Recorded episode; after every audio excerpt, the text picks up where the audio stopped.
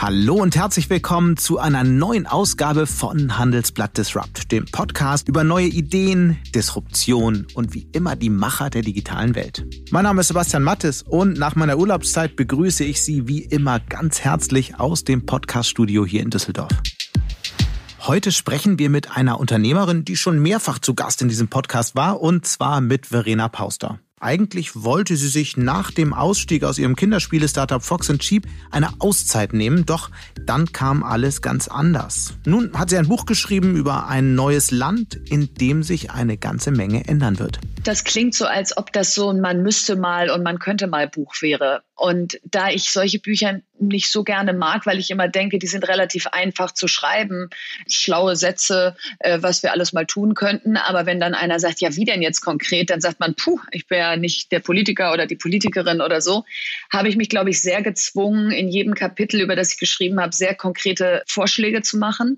Die sind weder umfassend noch abschließend gemeint, aber sie sind eben ein Beispiel für, wie wir denken können und wie wir Lösungen umsetzen können. Im Anschluss daran geht es um ein weiteres Buch. Dieses Mal ist es von meinem Kollegen Thorsten Rieke. Der hat sich intensiv mit dem Technologiekonflikt zwischen den USA und China befasst und die Frage gestellt, was das alles für Europa bedeutet. Naja, Europas Stunde kann es im Guten wie im Schlechten sein. Ähm, der französische Präsident Macron hat auf der Münchner Sicherheitskonferenz im Februar gesagt, für Europa ist die Stunde der Wahrheit gekommen. Also wir müssen eine Entscheidung treffen. Und er hat auch gesagt, wir sind dabei, ein Kontinent zu werden, der nicht mehr an seine Zukunft glaubt.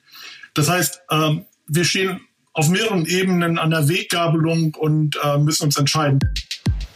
Und nach einer kurzen Werbeunterbrechung sind wir zurück. Dieser Podcast wird präsentiert von EY. Cybersecurity, Analytics und künstliche Intelligenz. Wer die digitale Zukunft der Wirtschafts- und Finanzwelt mitgestalten will, ist bei EY an der richtigen Adresse. EY bietet spannende Einstiegsmöglichkeiten für Digitaltalente. Mehr Infos auf www.de.ey.com slash digitalmovement. Sie war in den vergangenen Monaten auf allen Kanälen zu sehen. In Talkshows, bei virtuellen Diskussionsrunden und in den unterschiedlichsten Medien. Es geht um die Unternehmerin und Expertin für digitale Bildung Verena Pauster. Statt einer eigentlich geplanten Auszeit hat sie sich in den vergangenen Monaten intensiv mit der Zukunft Deutschlands befasst. Wie diese Zukunft aussehen könnte, das hat sie in ihrem lesenswerten neuen Buch aufgeschrieben. Hallo Verena. Guten Morgen, Sebastian. Bei unserem letzten Podcast nach deinem Ausstieg bei dem von dir gegründeten und verkauften Kinderspiele-Startups Fox and Sheep hattest du ja angekündigt, jetzt erstmal eine Auszeit zu nehmen. Nur wenige Wochen später warst du ständig in Talkshows zu sehen. Was ist da eigentlich schiefgegangen? Eine Auszeit sieht ja eigentlich anders aus die sieht total anders aus und äh, es lachen mich auch ehrlich gesagt alle aus, dass ich das überhaupt äh, in Aussicht gestellt habe, weil mir das gar keiner zugetraut hat, dass ich mal Pause machen könnte. Aber ich hatte mir das wirklich vorgenommen und bis Mitte März habe ich das auch erfolgreich durchgehalten und dann waren über Nacht zehn Millionen Schüler und Schülerinnen zu Hause und digitale Bildung war erstmalig seit drei oder vier Jahren wirklich wichtig und wirklich Priorität. Mhm. Und dann dachte ich, okay, Sabbatical kann ich auch noch später machen. und was ist dann genau passiert? Dann hast du eine Website ins Netz gestellt. Genau. Also an dem Wochenende, wo klar war, die Schulen schließen am Montag, bekam ich ganz viele E-Mails und Anrufe aus, welches Programm kannst du jetzt für Videokonferenzen empfehlen, äh, was gibt's für digitale Tools, äh, wo bekommen wir digitale Inhalte, Arbeitsblätter, alles. Und dann habe ich ein ganzes Wochenende hier lokale Sprechstunde gemacht und dann gedacht, das macht doch keinen Sinn, jetzt äh, predige ich hier die ganze Zeit, äh, lass uns auch mal irgendwie kre äh, kreativ werden und mal was gestalten. Und dann habe ich gedacht, okay, ein WordPress-Blog kriege ich hoffentlich gerade noch hin. Und äh, da habe ich dann einfach alle Angebote, die ich im Kopf hatte, ob das ähm, Software-Tipps, auch gewisse Aufgaben, die man mit seinen Kindern zu Hause machen kann, äh, sind alle da auf die mhm. Website gestellt. Und ja, und das Ding ist dann irgendwie explodiert. Also in der ersten Woche wurde das über 100.000 Mal aufgerufen. Und dann hatte ich so das Gefühl, okay, da hast du, glaube ich, einen Nerv getroffen. Hätte so eine Seite nicht eigentlich eher vom Bildungsministerium kommen müssen? Total, weil ähm, erstens sind die zuständig. Das heißt, die Schulen können natürlich auf meiner Seite gucken für Orientierung und Transparenz. Aber was am Ende in den Schulen erlaubt ist und auch DSGVO-konform ist, das müssen die Ministerien und die Schulämter und die Schulaufsicht entscheiden. Und genau, deswegen hätte es diese Seite sehr gut geben können, 16 Mal oder einmal, aber irgendwie fehlte die im März und deswegen dachte ich, ne, statt meckern machen. Ein anderes Vorhaben, das du bei unserem letzten Gespräch hier im Podcast angekündigt hast, hat ja geklappt. Du hast damals angekündigt, ein Buch zu schreiben und das Buch heißt Das neue Land und es liest sich für dich jedenfalls wie eine lange emotionale Rede über die Zukunft. Es klingt ein bisschen wie die Zusammenfassung all deiner Talkshow-Auftritte. Was soll und was kann so ein Buch eigentlich erreichen? Also ich glaube, eine Rede über die Zukunft, das klingt so, als ob das so ein Man müsste mal und man könnte mal Buch wäre. Und da ich solche Bücher nicht so gerne mag, weil ich immer denke, die sind relativ einfach zu schreiben, äh, äh, schlaue Sätze, äh, was wir alles mal tun könnten. Aber wenn dann einer sagt, ja, wie denn jetzt konkret, dann sagt man, puh, ich bin ja nicht der Politiker oder die Politikerin oder so, habe ich mich, glaube ich, sehr gezwungen, in jedem Kapitel, über das ich geschrieben habe, sehr konkrete Vorschläge mhm. zu machen. Die sind weder umfassend noch abschließend gemeint, aber sie sind eben ein Beispiel für, wie wir denken können und wie wir Lösungen umsetzen können. Ähm, und insofern hoffe ich, mit diesem Buch bewirken zu können, dass man es liest und sagt, guck mal, das äh, finde ich gut, das denke ich jetzt mal weiter, da springt sie zu kurz, da, da, da müssen wir noch über weitere Lösungen nachdenken. Das hier liegt doch auf der Hand, das setzen wir jetzt einfach mal um. Also, dass es ein Buch ist, was einen ins Machen bringt. Bevor wir da tiefer einsteigen und über dieses Machen sprechen, würde ich doch gern mal verstehen, vielleicht in wenigen Sätzen, was das für ein Land ist, dieses neue Land. Also das ist eigentlich ein Sinnbild für ähm, ein Land, in dem wir nicht erst etwas schlecht reden, bevor wir es ausprobieren. Nicht sofort mit einem Glaubenssatz kommen, zu sagen, nee, nee, das geht nicht oder das haben wir schon immer so gemacht, sondern nochmal den Kopf neu aufmachen und sagen, wenn wir das schon immer so gemacht haben, als Beispiel die Schulcloud 16 Mal plus Hasso-Plattner Institut 17 Mal zu denken, muss das ja vielleicht trotzdem nicht die richtige Lösung mhm. sein. Und warum darf man das nicht mal offen diskutieren? Warum heißt es dann immer sofort, wir haben Föderalismus, äh, wag dich da nicht ran? Vielleicht ist das eine Infrastruktur und das andere Inhalte, aber um an diesen Kern zu kommen, müssen wir ja mal wieder neu miteinander reden dürfen. Und ich glaube, das ist das neue Land. Ähm, neue Lösungen, was ausprobieren, sich was trauen, was wir vielleicht gestern oder im alten Land äh, schon für funktioniert nicht, wollen wir nicht, abgestempelt haben. Und dieses neue Land, nur damit ich das verstehe, das, das kommt jetzt, kommt das automatisch oder müssen wir dafür was tun? Wie siehst du das? Nee, das kommt auf keinen Fall automatisch, ähm, weil das jetzt auch nicht so the Holy Land ist, wo wir jetzt sagen, da hat sie das jetzt beschrieben, herrlich, und da können wir jetzt wie in Utopia alle drin wohnen, sondern das ist zum Teil, stehen wir schon an der Schwelle, da müssen wir jetzt einfach über die Schwelle rübergehen. Zum Beispiel Thema New Work, da gibt es ähm, sehr viele konkrete Ideen oder Lösungsvorschläge, wie nicht nur Homeoffice funktioniert, sondern auch die Führungskultur, die mit Homeoffice einhergehen mhm. muss. Denn wenn alle dezentral sitzen, dann verändert sich ja die Rolle von Führungskräften massiv. Da können wir jetzt einfach über diese Schwelle gehen. Da hält uns keiner mehr ab. Da müssen wir keine großen Weichen mehr stellen. Wir können aber nicht jetzt in das digitale Schulgebäude der Zukunft einfach morgen reinlaufen, weil das einfach noch ganz viel Arbeit ist, bis wir da sind. Und statt da jetzt aber weiter sich zusammenzusetzen und zu sagen, ähm, wie gehen wir das denn mal an oder wollen wir nicht noch mehr Geld allokieren, sollten wir vielleicht das Geld, was allokiert ist, mal sozusagen in Bewegung setzen. Und insofern ist das neue Land zum Teil da, zum Teil noch weit weg, aber ähm, das Ziel ist eben, nicht unsere Energie jetzt darauf zu verwenden, alles, was vor Corona schon nicht gut war, wieder aufzubauen, sondern sie da rein zu kanalisieren, neue Dinge zu schaffen, die eigentlich längst auf dem Prüfstand waren, wo wir uns vielleicht nur bisher mhm. nicht getraut haben. Wir hören ja in den unterschiedlichsten äh, Büchern, nicht mal bei dir klingt es ein bisschen an, aber anderswo wird es noch viel lautstärker geäußert, was sich durch Corona angeblich alles ändern wird. Ich bin da ehrlicherweise ein bisschen skeptischer, weil aus meiner Sicht hat ja die Krise gerade die digitalen Defizite unseres Landes offengelegt. Und ich glaube sogar, dass wir einem gefährlichen Irrtum aufsetzen, dass nämlich dieser angebliche Digitalisierungsschub eigentlich gar nicht so richtig stattfindet. Denn Digitalisierung heißt ja noch nicht, dass wir auf einmal alle wissen, wie man eine Zoom-Konferenz bedient. Und gleichzeitig, das klingt auch ein bisschen an in deinem Buch, sind ja noch überall die Leute in Charge, die vorher schon den Wandel eigentlich nicht sehen wollten. Also mhm. woher kommt dein Optimismus, dass diese Zukunft, die du beschreibst, tatsächlich beginnt? Also ich bin 100 Prozent bei dir, dass äh, Corona nicht dazu führt, dass wir jetzt automatisch alles besser und anders machen. Im Gegenteil. Also das Buch ist eher auch Ausdruck der Sorge, ohne dass ich da jetzt besorgt bin auf 200 Seiten, ähm, dass wenn wir diese Themen jetzt nicht so klar adressieren, sie übermorgen wieder unwichtig sind, spätestens wenn der Impfstoff da ist, weil man sagt, so ist ja nochmal gut gegangen, Wunden lecken, mhm. weiter geht's, äh, weil es eben anstrengend ist, dieser Wandel, den wir in diesen vielen Bereichen vor uns haben. So, und mein Optimismus und auch mein Appell in dem Buch kommt daher zu sagen, Leute, wir haben bisher bei der Politik Dinge abgeladen in dem Bewusstsein oder in der Hoffnung, so, die werden das für uns lösen. Das sind aber Themen zum Teil wie Digitalisierung, Bildung, äh, Chancengerechtigkeit, also riesengroße Themen, wo wir alle einen Beitrag leisten müssen. Und da müssen wir jetzt nicht gleich die nationale Petition starten oder so. Aber wir müssen mal das Mindset dafür entwickeln, das zu wollen. Mhm. Also ein Beispiel am Elternabend vor Corona waren die Eltern ganz bestimmt nicht die, die gesagt haben, wann geht hier endlich mal digitale Bildung oder Digitalisierung der Schule los, sondern eher die, die gesagt haben, die Kinder sitzen schon genug vor den Geräten, bitte jetzt nicht auch noch hier. Jetzt in Corona-Zeiten war es so, Mensch, warum könnt ihr denn hier nicht mit unserem Kind ordentlich digitalen Unterricht machen? Weil es natürlich eine totale Belastung für die Haushalte war. Aber das meine ich eben. Wir können nicht die ganze Zeit gegen was sein, gegen den 5G-Ausbau, gegen das Windrad in unserer Nähe, gegen die Digitalisierung der Schulen und dann hoffen, dass die Politik es irgendwie trotzdem hinkriegt. Und deswegen ist es mhm. so ein bisschen so ein Buch zu, lass mal aus der Mitte unserer Gesellschaft heraus mehr wirken und lass mal einen Beitrag leisten und nicht denken, dass andere uns die Zukunft schon irgendwie backen werden. Ich sehe ja, was den Blick in die Zukunft, in neue Technologien angeht, sogar noch ein anderes Risiko.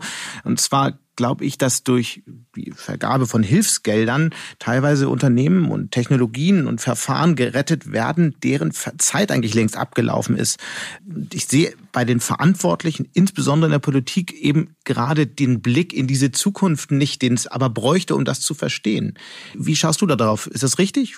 Es ist absolut richtig und ähm, nicht nur fordere ich in dem Buch ein Digitalministerium, wo viele immer sagen, hä, wieso braucht's das denn? Wird doch schon überall mitgedacht, ist doch alles schon da. Nee, nichts ist da. Das Thema Digitalisierung wird von keiner Partei wirklich betrieben, so dass man wüsste, was habt ihr genau vor, was sind eure Ziele, was ist in einem Jahr passiert, wie viele Schulen sind am Netz, äh, wie viel äh, Breitbandausbau haben wir geschafft. Ähm, macht doch mal eine Website, zeigt doch mal, was ihr genau für Digitalisierungskonzepte genau vorhabt oder Projekte und die Meilensteine, wie ihr da hinkommen wollt. Und deswegen, weil es nirgendwo voll gedacht wird, haben wir eben auch viel zu wenig Kompetenz aufgebaut zu dem Thema. Und wieder so ein Thema wie Schulcloud, das ist ein riesengroßes Softwareprojekt.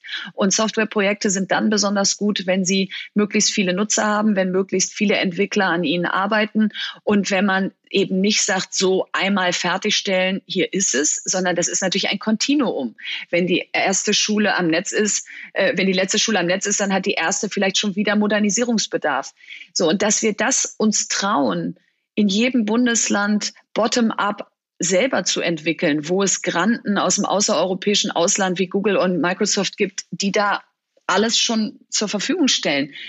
Dann müssen wir uns mal entscheiden. Entweder sagen wir, wir geben auf und nehmen diese Lösung oder wir sagen, wir bauen jetzt hier mal eine europäische Schulcloud oder mal mindestens eine deutsche und dann können wir die ja regional anpassen mit Inhalten. Das heißt ja nicht, dass alle das Gleiche lernen müssen. Aber ein Softwareprojekt dieser Größe müsste Chefsache sein und müsste zentral hm. gedacht werden. Und das ist aus meiner Sicht ein Beispiel für fehlende Digitalkompetenz. Eine Zahl, die du ja selbst auch gerne zitierst, zeigt die ganze Miserie eigentlich, die wir in Deutschland haben. Nur drei der 500 größten Familienunternehmen wurden in den vergangenen 30 Jahren gegründet. Warum glaubst du eigentlich, dass sich das plötzlich ändert? Denn wir sind ja jetzt schon wieder in so einem doch appellativen Gespräch. Dieses oder jenes müsste sich ändern. Lass uns mal konkret über Dinge sprechen, wo wir Veränderungen, wo wir Hinweise darauf mhm. finden, dass die Zukunft vielleicht doch anders aussieht. Also wenn man in der Gründerszene heute oder vor fünf Jahren guckt, dann sind das, äh, ist das eine, ich will nicht sagen neue Gründergeneration, weil in fünf Jahren änderst du keine Generation, aber es ist ein ganz neues Mindset. Am Anfang ging es darum, überhaupt erstmal ein Ökosystem in Deutschland aufzubauen, überhaupt erstmal die ersten großen Fonds zu haben, die über 200, 300 Millionen Euro groß waren. So als die kamen und als das Ökosystem wuchs und wir die ersten Unicorns, also Unternehmen mit einer Bewertung von über einer Milliarde hatten, ist eben viel klarer auch geworden, wie können wir denn auch Lösungen at scale, also groß denken, die vielleicht gesellschaftlichen Impact haben. Und Ecosia, die Suchmaschine, ist ein Beispiel äh, für, die haben inzwischen 100, über 100 Millionen Bäume gepflanzt, nur weil man auf ihrer Seite sucht. Planetly, nebenan.de, Einhorn, da gibt's viele Beispiele, wo einfach Gründer jetzt wie Familienunternehmer denken, obwohl sie wissen, dass sie mhm. qua Finanzierung eigentlich keine Familienunternehmen mehr bauen können, weil irgendwann der VC sagt, so jetzt müssen wir verkaufen. Aber sie legen ihre Unternehmen so an und sie überlegen zum Teil, wie sie Mitarbeiter beteiligen können, wie die Gesellschaften komplett in Mitarbeiterhand sein können. Also das ist ein neues Unternehmertum, was da gerade entsteht. Und deswegen nimmt das auch einen prominenten Platz in meinem Buch ein, weil die Startup-Szene sicher in der Vergangenheit auch mal in dem Verruf war, die machen alle Verluste, dann verkaufen die für viel Geld und danach sind es irgendwie alle Business Angels und sitzen auf Mallorca. Und das ist nicht mehr die Realität. Das ist nicht mehr der Anspruch, den wir hier haben. Hm. Du kennst die Szene ja sehr gut. Was wäre so ein Punkt, der den Unternehmen weiterhelfen würde? Was ist so dein Vorschlag? Mitarbeiterbeteiligungsprogramme. Ähm, also der Bundesverband Deutsche Startups hat mit Hashtag ESOP, ASAP, also Stock Option Programme, so schnell wie möglich, äh, eine Initiative gestartet, dass wenn Venture Capital und große Exits eigentlich die Demokratisierung von Wohlstand sind, wie wir es im Silicon Valley zum Teil sehen, wenn bei einem Exit eben hunderte Mitarbeiter reich werden und nicht drei Gründer, dann reinvestieren mhm. die nicht nur ins Ökosystem, sondern äh, dann gründen die auch dann vielleicht neue Unternehmen.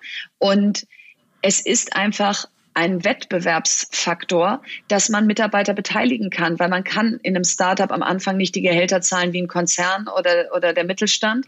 Das heißt, man muss mit anderen Vehikeln locken und die gibt es nicht in der gleichen Form wie in Frankreich, UK, USA ähm, bei uns. Und deswegen kriegen wir ganz viele Talente nicht. Und das ist ein Beispiel, was wir ändern müssen. Das tut keinem weh, könnte einfach auf den Weg gebracht werden. Und das ist so, so ein neues Landbeispiel. Machen wir es doch einfach jetzt mal. Mhm. Dein Herzensthema, das hat man ja jetzt auch in den ersten Minuten des Podcasts schon gemerkt, ist das Thema Bildung. Nun wurden Schulen, Lehrer und vor allem Minister in den vergangenen Monaten viel kritisiert. Jetzt läuft die Schule wieder. Wie ist deine Bilanz? Also meine Bilanz ist, da hat sich bisher nicht viel getan. Wir haben natürlich uns viel Gedanken um Hygienekonzepte gemacht. Muss man jetzt aber auch mal sagen, ist jetzt auch keine Rocket Science.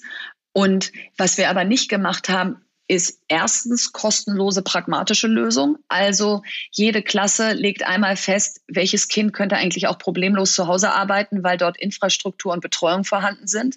Welche könnte das, welches könnte das auf keinen Fall, weil Eltern vielleicht systemrelevant arbeiten oder nicht da sind oder keine Infrastruktur da ist. Und wer kann es im Notfall? So, und diese Klassenliste kostet gar nichts. Die hätte man über die Sommerferien in jeder Klasse machen können, mit dem Effekt, dass wenn jetzt Corona-Fälle oder Verdachtsfälle aufkommen, wird nicht gleich die ganze Klasse nach Hause geschickt oder die Schule geschlossen, was dazu führt, dass mal mindestens ein Drittel der Schüler gar nicht am Unterricht teilnehmen können, weil sie nicht entsprechend ausgestattet sind, sondern dann würden die nach Hause gehen, die dann problemlos klarkommen und die anderen würden mit Abstand auf die verbleibenden Klassenzimmer verteilt. So, das ist mal eine ganz pragmatische Lösung, damit es nicht immer heißt, kostet Geld, dauert lange, was hätten wir denn jetzt über sechs Wochen Sommerferien machen können? Mhm. Und was hätten wir machen können? Dienstgeräte für Lehrer und Lehrerinnen waren bisher im Digitalpakt nicht vorgesehen. Das musste Corona aufdecken, dass wir vergessen haben, dass dass die vielleicht ein Gerät bräuchten. Und das ist in Corona-Zeiten offensichtlich geworden, dass sie mit ihren privaten Geräten oder keinem Gerät rumhantiert haben, keine berufliche E-Mail-Adresse hatten. Leute, also das wäre so, wie wenn man in ein Unternehmen kommt und äh, ja, und dann heißt es, ein Laptop haben wir leider nicht, aber nehmen Sie gerne an der Zoom-Konferenz gleich teil. Und aber was ist das? Was, was ist der Grund dafür? Ist das Unvermögen? Ist das Blindheit? Ist das Faulheit? Es wird nicht zu Ende gedacht es ist zu abstrakt. Es wird theoretisch irgendwas zusammengezimmert und nicht der Realitätscheck gemacht, weil zum Teil auch, also ein weiteres Beispiel ist, Personalkosten sind im Digitalpakt nicht abgebildet. So, wer soll denn diesen Medienentwicklungsplan erstellen? Die Lehrer und Lehrerinnen sind dafür nicht ausgebildet. Natürlich gibt's mal an der Schule einen, der das gut kann, aber das kann ja nicht das sein, worauf wir wetten. Das heißt, warum kann man nicht Personalkosten, und das können dann auch extern outgesourcete Kosten sein, äh, abrechnen, die dazu führen, dass wir überhaupt erst in der Lage sind, den Digitalpakt abzurufen. Und wer soll diese Systeminfrastruktur dann eigentlich warten?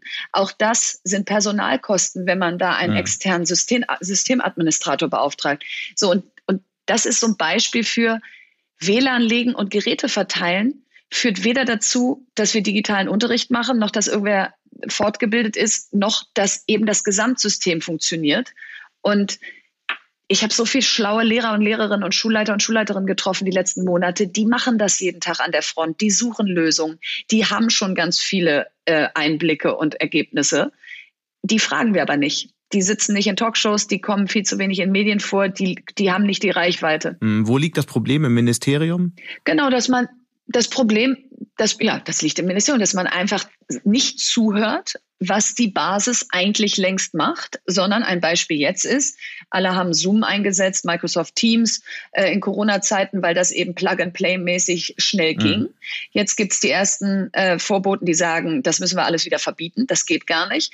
So, und jetzt kriegen die Schulleiter eben schon die Nachricht, äh, das wird wahrscheinlich bald verboten aber nicht die Nachricht, was könnte denn dann stattdessen nutzen? Und diese fehlenden Positivlisten, wie ich sie nenne, aus, guck mal hier, diese Programme gibt es, die dürft ihr nutzen, sucht euch selber aus, was zu euch passt. Wir wollen das gar nicht starr vorgeben, aber wir geben zumindest mal Leitplanken und Orientierung. Das ist doch viel wertvoller, als immer nur zu sagen, was alles nicht geht. Und deswegen sehe ich die Verantwortung bei den Schulbehörden, den Ministerien, den Schulträgern, mehr Kompetenz zu bündeln, damit nicht jede Schule das selber sich irgendwie erarbeiten muss. Gibt es denn wenigstens so ein bisschen Erkenntnisgewinn oder wird jetzt einfach das Chaos die nächsten Monate immer wieder repliziert und wiederholt? Nee, ich glaube, es gibt Erkenntnisgewinn, weil äh, dass unsere Kanzlerin sich mit den Kultusministern trifft und diese Dienstgeräte zum Beispiel nachgenehmigt in extra 500 Millionen.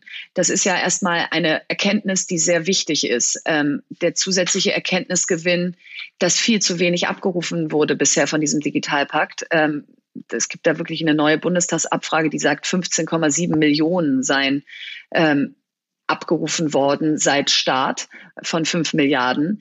Das kann man gar nicht glauben. Da hofft man fast, dass die da irgendwie ein paar hundert Millionen zumindest mal vergessen haben. Aber selbst wenn es ein paar hundert Millionen wären, zeigt es ja offensichtlich, dass der, dass der Prozess es abzurufen zu sehr vom Zufall abhängt, ob die jeweilige Schule dafür in der, dazu in der Lage ist. Und deswegen glaube ich, wir haben jetzt Erkenntnisse, wo es krankt. Und jetzt müssen wir uns aber mal den den großen Schritt trauen. Und der mag sein, liebe Länder, wir müssen hier mehr zentralisieren und gemeinsame Sache machen, wenn es um Infrastruktur geht. Und dann könnt ihr ja wieder, wenn es um inhaltliche Ausgestaltung geht, äh, in die, in die Vorherrschaft da, wie in die Vorreiterrolle gehen. Aber bis dahin ähm, hat das ja bisher hm. so nicht funktioniert. Also machen wir das jetzt mal anders wenn man dir so zuhört, dann sprichst du oft vom Wir. Wir müssen Dinge verändern. Gleichzeitig forderst du in deinem Buch mehr Offenheit der Politik für Quereinsteiger aus der Wirtschaft. Wann ist denn bei dir soweit? Wann gehst du in die Politik, um das wirklich mal anzupacken und Dinge zu verändern?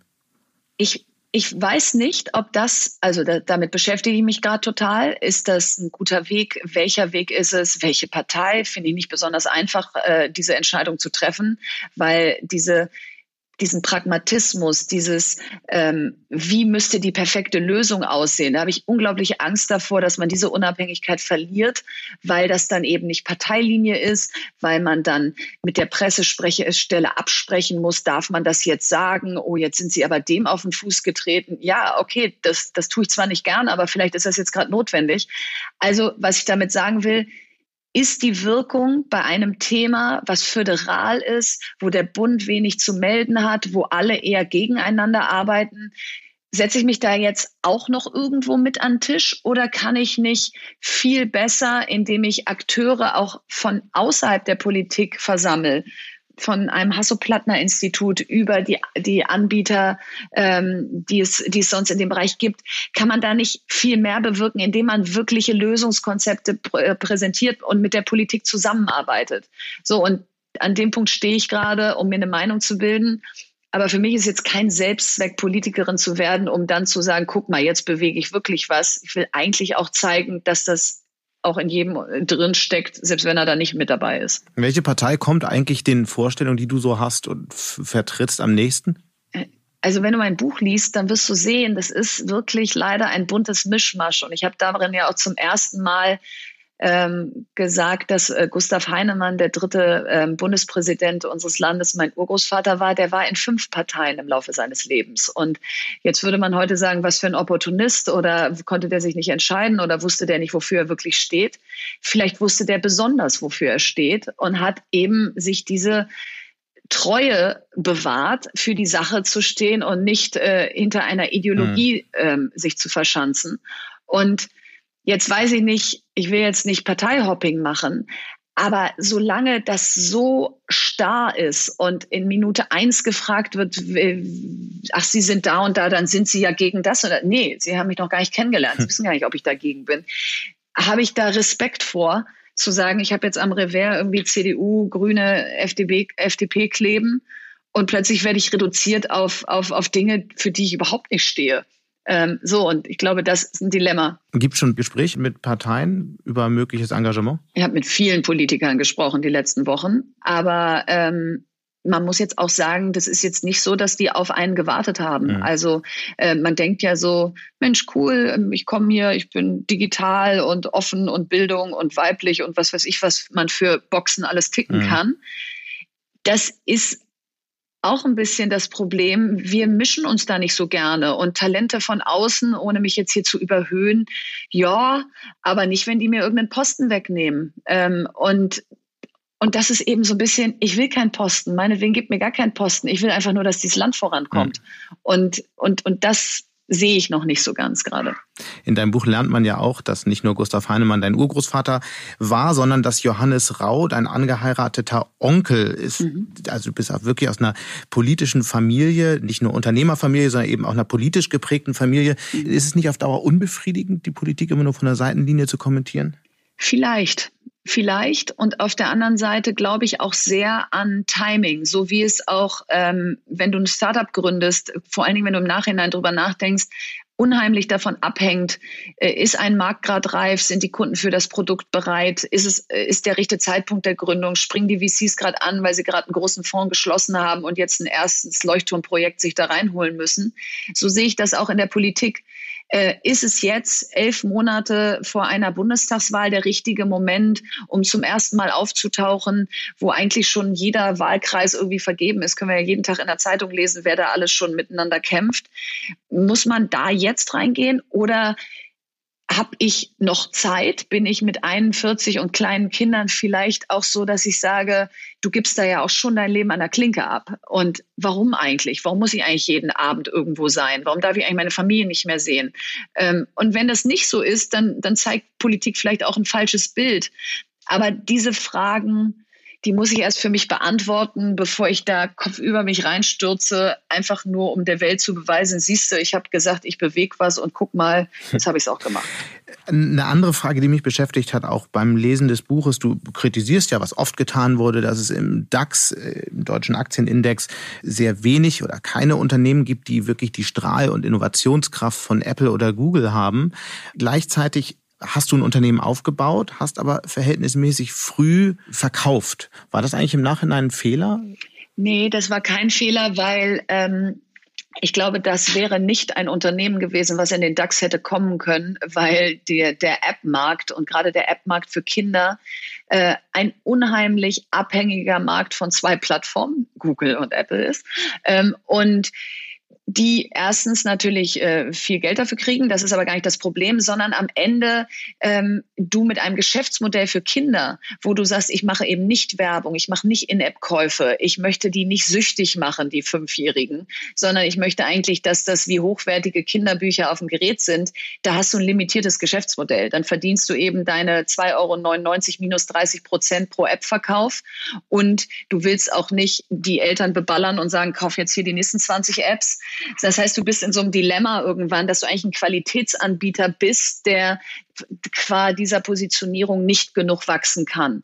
Und der Verkauf an Haber war die Hoffnung und die hat sich Gott sei Dank bestätigt zu sagen, an einen deutschen Mittelständler, der 90 Jahre alt ist, der einen fantastischen Ruf hat, der mit Obstgarten und Murmelbahn und Holzspielzeug groß geworden ist, zu verkaufen und mit dem gemeinsam digitale Flöcke einzuschlagen, wie dann die Digitalwerkstätten, die wir zusammen gegründet haben das ist ein Weg, sich sehr treu zu bleiben, dieser Qualität und auf der anderen Seite jetzt auch nicht bedeutungslos zu werden. Denn als kleines Startup ohne so einen großen Partner, eben nicht mit dem größt skalierbarsten Geschäftsmodell der Welt, hast du schwer.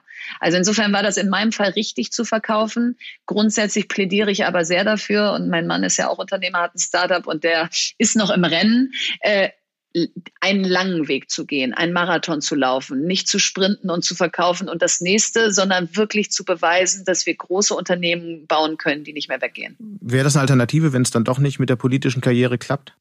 Total. Also es reizt mich total, mal zu zeigen, so, erstens haben wir zu wenig Gründerinnen, zweitens haben Gründerinnen noch zu wenig großes Venture Capital einsammeln können, drittens hat vielleicht in Deutschland noch keine Gründerin Unicorn gebaut. Ich sage jetzt nicht, dass ich das alles kann, aber es ist zumindest eine große Motivation. Also das würde ich auch nicht ausschließen. Was wäre denn so ein Feld, das dich reizen würde und in dem du das Potenzial auch für Deutschland sehen würdest, ein Unicorn aufzubauen? Auch ich finde diesen ähm, Fintech-Bereich sehr spannend und gerade wenn man ihn auch noch Richtung Frauen denkt, ähm, weil man einfach skalierbare Geschäftsmodelle hat, wo man eben sieht, dass da die traditionellen Geschäftsmodelle irgendwie an ihre Limits kommen. Also ich finde all die Industrien spannend, wo eigentlich ein riesengroßer Markt ist, viel Zukunft, viel Produktinnovation notwendig ist und wo die etablierten Player aber qua ihrer Infrastruktur oder auch qua ihrer Legacy und ihrer sozusagen Beharrungskräfte nicht so vorankommen, wie sie das vielleicht wollten. Das mhm, ist natürlich auf der anderen Seite schon verhältnismäßig eng besetzt und die ersten haben sich ja eigentlich auch schon wieder von der Bildfläche verabschiedet. Ja, aber ich war ja nun ähm, oder bin im Aufsichtsrat der Comdirect, also für für digitale Banken mit einem tollen Angebot für den Kunden, die sich auch immer mehr an die nächsten Generationen richten aus, wie wollen die eigentlich Banking machen? Äh, die wollen eben überhaupt keine Karte mehr haben. Und das, äh, also ein Beispiel, ich möchte einfach, dass meine Kinder in meinem Online-Banking auf dem Smartphone alle mit drin sind, dass ich da Taschengeld hin und her schieben kann und so. Da möchte ich nicht tausend Zugänge haben und so. Und das sind so Sachen, wo ich so denke, also solange mir irgendwie beim Kaffeetisch da noch zehn Produktideen einfallen, bin ich noch nicht überzeugt, dass da schon das letzte Wort gesprochen ist. Wie geht's denn jetzt eigentlich bei dir konkret weiter in den nächsten Wochen, Monaten und so weiter? Du hast dein altes Startup verkauft, du hast ein Buch geschrieben, du kannst ja jetzt nicht bis ans Ende deiner Tage in Talkshows sitzen. Nee, das werde ich auch nicht tun. Bisher saß ich auch nur in einer.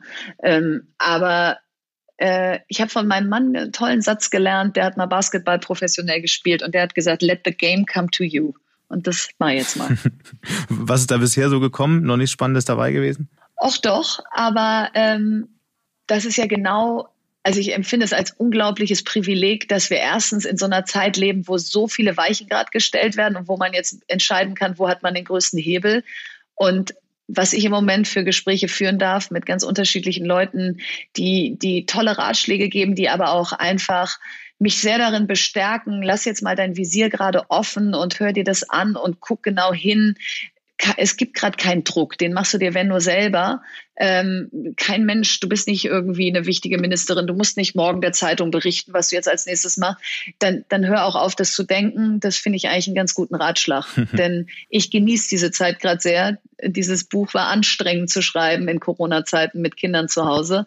Und äh, jetzt einfach auch mal diese Diskussion mit Menschen zu führen, die dieses Buch auslösen. Das war ja Teil des Grundes, warum ich es geschrieben habe. Und das will ich jetzt zumindest mal eine Weile machen. Mhm. Es wird ja gerade viel über Ängste gesprochen, bezogen auf das Virus, bezogen auf die Wirtschaft, auf politische Entwicklung.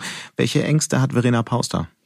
Ich habe manchmal die Angst, vielleicht eine sehr weibliche Angst, auch zu viel zu sein, dass man denkt, so, oh, ich will den Leuten aber auch nicht auf den Keks gehen. Es geht hier nicht um die Verena Pauster Show.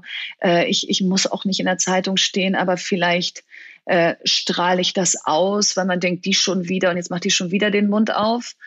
Und dann denke ich, ja, das stimmt, aber wenn ich ihn nicht aufmache und wenn ich einfach sage, komm, äh, jetzt bloß nicht den Leuten auf den Keks gehen, dann ändert sich doch vielleicht nichts. Dann bist du halt eben nicht everybody's darling, aber äh, dann hast du hoffentlich so ein bisschen Energie ins System gebracht. also die Angst habe ich, damit beschäftige ich mich. Mhm. Vielleicht nicht Angst, aber ja, es ist so, so.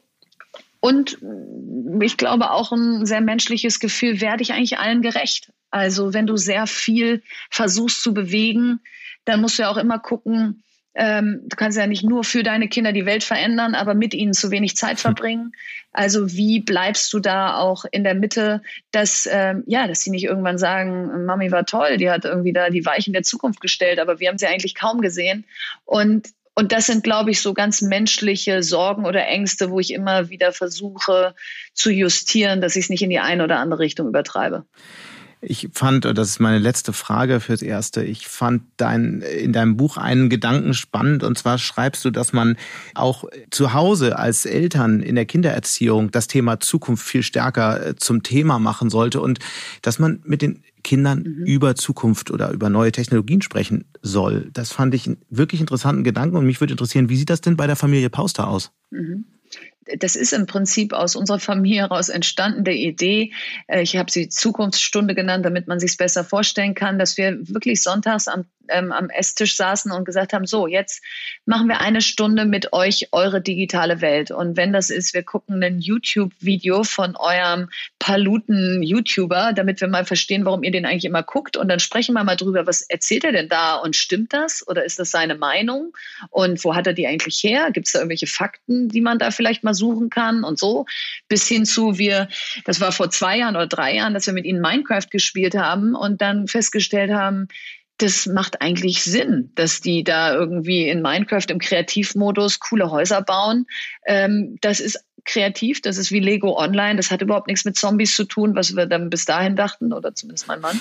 ähm, so, und dieses mal Digitales in die Mitte legen und sich wirklich für die Welt unserer Kinder äh, interessieren. Und es nicht immer so nur als Streitthema in der Familie haben, jetzt leg das Ding weg, jetzt mach Fortnite aus, jetzt. So, führt zu mehr Nähe. Und ich glaube, mit mehr Nähe kann man auch bessere Regeln festlegen, weil man mehr weiß, was man eigentlich reglementieren möchte. Und ich glaube, Kinder erkennen einen mehr als Autoritätsperson an, weil sie wissen, okay, ich kann Mami nicht veräppeln. Wenn ich der sage, ich habe doch gar nicht TikTok geguckt, ich hab so, dann guckt die einmal in den Speicher des iPads und sagt doch bitte hier. Ähm, und das sind so Kleinigkeiten, wo ich denke, komm, machen wir uns mal ein bisschen mehr die Hände schmutzig äh, und, und, und gucken mal, was unsere Kinder da eigentlich wirklich bewegt. Wie alt sind die Kinder? 12, 10, 8 und 3. Das heißt durchaus mit drei auch schon anfangen, diesen Blick in die Zukunft zu trainieren? Ja gut, die muss jetzt noch nicht Zukunftsstunde mit uns machen und Minecraft spielen. Die darf dann auch mal Bibi und Tina gucken oder Yakari oder was auch immer. Das ganz normale Leben halt. Also wir sind auch keine Übereltern. Aber ähm, nee, mit drei ist die eher noch auf der haptischen Seite, ist auch okay so. Alles klar, da sind wir ja beruhigt. Ganz herzlichen Dank erstmal für diese Einblicke in die in das Familienleben der Familie Pauster und äh, wir sind sehr gespannt, wie das in den nächsten Monaten weitergeht. Ganz herzlichen Dank bis hierhin und auf bald. Bis bald. Er glaubt, dass Europa und der Westen im Herbst 2020 vor einer historischen Zäsur stehen. Der Technologiekonflikt zwischen den USA und China spitzt sich immer weiter zu und immer drängender wird die Frage, wo Europa dabei bleibt. Mein Kollege Thorsten Rieke hat über die Frage nun ein Buch geschrieben und er glaubt, dass jetzt die Stunde unseres Kontinents gekommen sei. Höchste Zeit also, ihn in seinem Berliner Büro anzurufen. Hallo Thorsten. Hallo, Sebastian. Dein neues Buch, was im Oktober erscheint, heißt ja Europas Stunde, der Kampf der großen Mächte und die Renaissance eines unterschätzten Kontinents. Der unterschätzte Kontinent ist natürlich Europa und das dürfte, glaube ich, viele überraschen, weil ja gerade vor allem bei der Digitalisierung oft schon das Ende unseres Kontinents besungen wird. Was stimmt dich so optimistisch? Wie konkret sieht denn nun Europas Stunde aus? Naja, Europas Stunde kann es im Guten wie im Schlechten sein. Ähm, der französische Präsident Macron hat auf der Münchner Sicherheitskonferenz im Februar gesagt, für Europa ist die Stunde der Wahrheit gekommen. Also wir müssen eine Entscheidung treffen. Und er hat auch gesagt, wir sind dabei, ein Kontinent zu werden, der nicht mehr an seine Zukunft glaubt. Das heißt, ähm, wir stehen auf mehreren Ebenen an der Weggabelung und äh, müssen uns entscheiden. Technologisch sind wir äh, in der Mitte zwischen äh, Amerika und China. Äh, wir haben eine Reihe von geopolitischen Spannungen, äh, die bis hinein in die Wirtschaft, in die Unternehmen spürbar sind.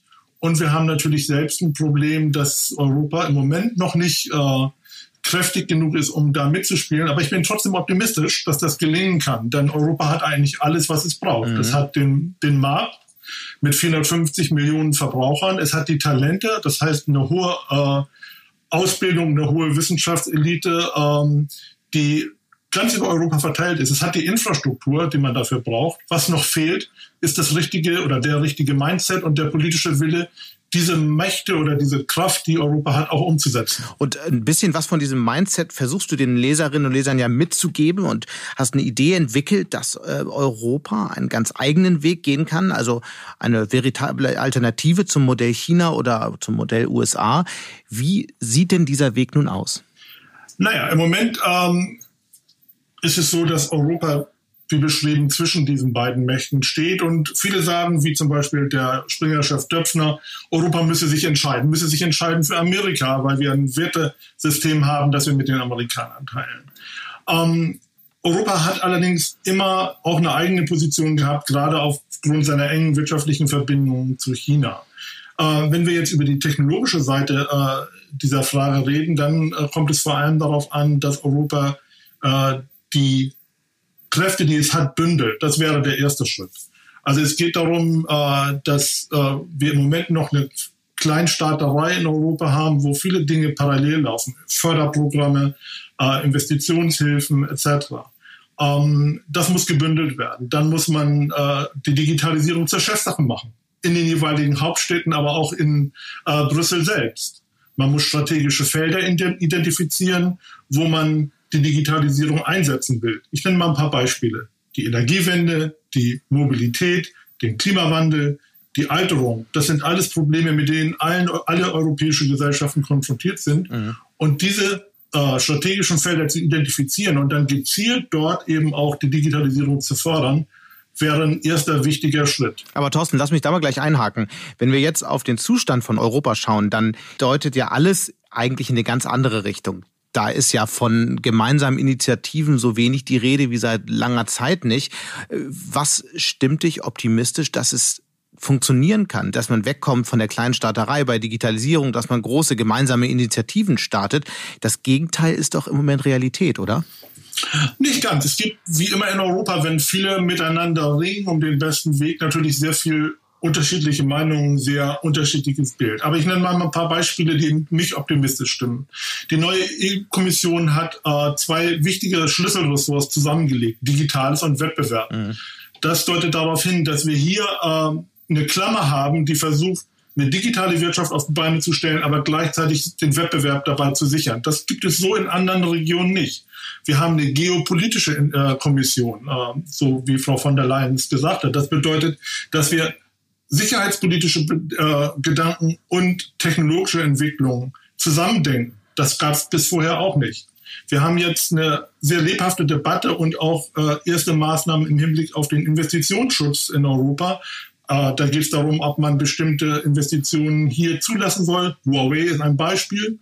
Ähm, und wir haben äh, beim letzten EU-Gipfel äh, viel Geld in die Hand genommen. Äh, den Wiederaufbaufonds, der uns aus der Corona-Krise führen soll, der aber gezielt investieren soll, nicht nur in die Wiederherstellung des alten Zustandes, sondern äh, wir wollen was Neues bauen und dort spielt die Digitalisierung eine ganz wichtige Rolle. Mhm.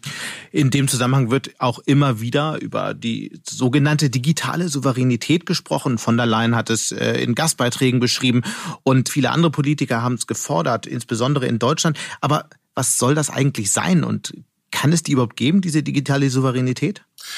Naja, bei dem Begriff geht vieles durcheinander. Es gibt, äh, so wie du gesagt hast, den Begriff digitale Souveränität. Es gibt aber auch den Begriff Autonomie und Autarkie. Mhm. Ähm, Merkel hat auf dem letzten Digitalgipfel gesagt, Europa müsse im Prinzip alles können im digitalen Bereich. Das ist natürlich aus ökonomischer Sicht Unsinn, weil damit die internationale Arbeitsteilung aufgehoben würde. Und Altmaier, unser Wirtschaftsminister, bastelt an geschlossenen Wertschöpfungsketten, äh, zum Beispiel bei der Batterieproduktion. Äh, das läuft im Prinzip auf eine Autarkie hinaus. All das ist wenig sinnvoll. Ähm, wenn es darum geht, äh, Souveränität herzustellen, geht es darum, äh, selbstbestimmt zu sein. Also eine selber Entscheidung zu treffen für ganz strategische Dinge, die ich gerade genannt habe. Und das bedeutet vor allem, den Binnenmarkt zu stärken, den digitalen Binnenmarkt zu äh, vollenden. Das ist bislang noch nicht der Fall. Die Zukunftsfelder, die ich gerade genannt habe, zu identifizieren mhm. und eben die Geschäftsmodelle und Unternehmen zu äh, fördern, die im digitalen Bereich für Neuerungen stehen. Also wir machen im Moment Digitalpolitik als Industriepolitik. Industrie äh, 4.0 ist die Fortsetzung der Industriepolitik aus den 1980er, 1990er Jahren. Äh, wir denken Digitalisierung im Rahmen dieser Industriepolitik und das führt uns nicht zu neuen Unternehmen, sondern das führt uns zu den äh, Unternehmen, die wir schon kennen. Und das reicht nicht. Und ist es nicht auch so, dass wir äh, wahnsinnig intensiv über Dinge wie künstliche Intelligenz sprechen? Da gibt es Enquete-Kommissionen, die sich also mit Dingen befassen, was man dürfen, können und irgendwie machen sollte. Mhm. Und anderswo wird es dann einfach getan. Ist das nicht vielleicht auch ein bisschen unser Problem? Naja, wir hatten im letzten Jahr zum Beispiel den 10 Milliarden Zukunftsfonds hier in Deutschland. Hast du jemals wieder was davon gehört? Irgendein konkretes Nie wieder. Projekt, was daraus entstanden ist. Nie wieder, ganz genau. Das sind so Leuchtturmprojekte, man stößt Dinge an mit einer großen Zahl, aber es passiert nichts mehr. Und das hat damit zu tun, dass das Thema Digitalisierung bei uns immer noch nicht Chefsache ist. Wir haben es noch nicht sozusagen auf die Top-Priorität unserer Liste äh, gepackt und äh, es äh, gibt nach wie vor dieses Nebeneinander äh, und oft auch Gegeneinander von verschiedenen Initiativen. Woran liegt das eigentlich? Ich meine, seit Jahren wird das gefordert, dass es, ich, ich kann schon nicht mehr hören, irgendwas zur Chefsache machen, insbesondere Digitalisierung.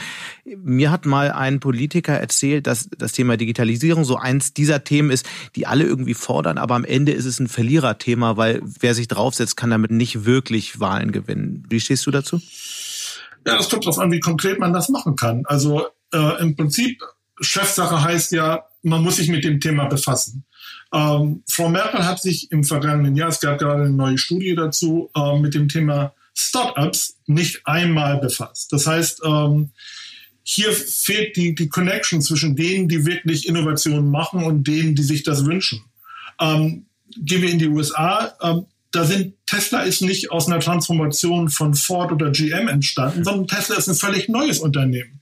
Also wenn wir über digitale Transformation sprechen, dann geht es darum, die Tür zu öffnen, damit neue Unternehmen auch äh, hier Fuß fassen können und sich entwickeln können. Die Deutschland AG, so wie wir sie kennen, die hat freut sich über eine Industriepolitik 4.0, aber das ist nicht Digitalisierung. Wir müssen raus aus diesem alten Denken. Dann lass mal konkret werden. Wie kann man diese Tür jetzt aufstoßen? Gib mal so eins, zwei knappe Beispiele dafür. Naja, ich hatte ja äh, schon gesagt, es kommt ganz wesentlich darauf an, dass man Leuchtturmprojekte hat. Die Franzosen, wenn man sich anschaut, was die Franzosen machen, die nehmen Geld in die Hand und stecken viel Geld in bestimmte Projekte, ähm, die dann über das Land hinausstrahlen, wo dann wirklich Startups hingehen können und sagen, okay, wir haben die und die Idee, das wollen wir umsetzen. Und das ist dann eine Sache, die von Macron selbst gemanagt wird und nicht von einem Digitalminister in der zweiten oder dritten Reihe. Mhm. Das hat eine ganz andere Wertigkeit. Und äh, wie gesagt, äh, wir müssen von dem äh, gewohnten Denken, dass wir äh, alte Unternehmen transformieren müssen, darüber müssen wir hinausgehen. Wir müssen im Prinzip, was ich sagte, die, die Tür öffnen, äh, damit Neues entstehen kann. Du beschreibst ja in deinem Buch die Corona-Krise als eine Zeitenwende, eine Zeitenwende ähnlich wie die, die wir vor dem Ersten Weltkrieg hatten. Was ändert sich denn aus deiner Sicht nun langfristig? Was sind die, sagen wir, drei wichtigsten Folgen? Ähm, erste wichtigste Folge, ich glaube, dass wir von einer Just-in-Time-Wirtschaft, also einer Wirtschaft, wo wir punktgenau, zeitpunktgenau alles äh, geliefert bekommen, um dann den nächsten Schritt in der Produktion zu machen, zu einer Just-in-Case-Wirtschaft kommen. Das heißt also, Distanz wird, spielt eine wichtigere Rolle. Äh, wir werden also nicht mehr so effizient sein, aber wir werden dafür politisch stabiler und auch krisenfester sein. Mhm. Der zweite Punkt ist, dass wir Wertschöpfungsketten äh, anders äh, steuern werden. Wir werden bestimmte Dinge lieber in unserer Nähe machen wollen, vielleicht auch bei uns zu Hause, ähm, und bestimmte Dinge eben äh, dann nicht mehr aus China oder anderen Ländern importieren. Und der dritte äh, Faktor ist wahrscheinlich, dass äh, die Corona-Krise eine, äh, einen Trend beschleunigt, den es schon vorher gab. Das ist das sogenannte Decoupling, also die Abkopplung äh, zwischen großen Wirtschaftsräumen, insbesondere zwischen den USA und China. Ähm, all diese Dinge, die ich gerade genannt habe, also eine stärkere äh, Just-in-Case-Lieferung, neue Wertschöpfungsketten, das alles kann dazu führen, dass wir im Prinzip eine, eine neue Trennung zwischen Wirtschaftssphären haben, also mhm. zwischen Wirtschaftsräumen, äh, hier am Beispiel der Amerikaner und der, ähm, und der Chinesen, und wo Europa sich in gewisser Weise in der Mitte befindet, äh, und in bestimmten Bereichen sich für die eine oder andere Seite entscheiden muss. Die eine oder andere Seite, das ist China und das sind die USA, klar. Nun geht Trump ja mit schwersten Maßnahmen gegen chinesische Internetkonzerne vor.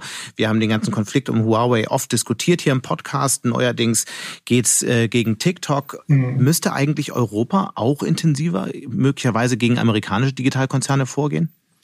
Na, ich glaube, zuerst müssen wir mal differenzieren. Ich glaube, dass Huawei und TikTok äh, zwei unterschiedliche Größen sind. Und wir müssen erst mal überlegen, ähm, wo spielen technologische Entwicklungen für die nationale Sicherheit Europas eine entscheidende Rolle.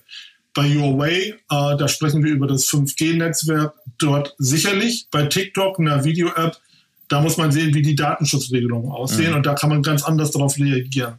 Ähm, was jetzt das Verhältnis zu den US-Konzernen angeht, ähm, es gibt in dem Buch ja auch ein Kapitel, das heißt Facebook Nation oder Nation Facebook.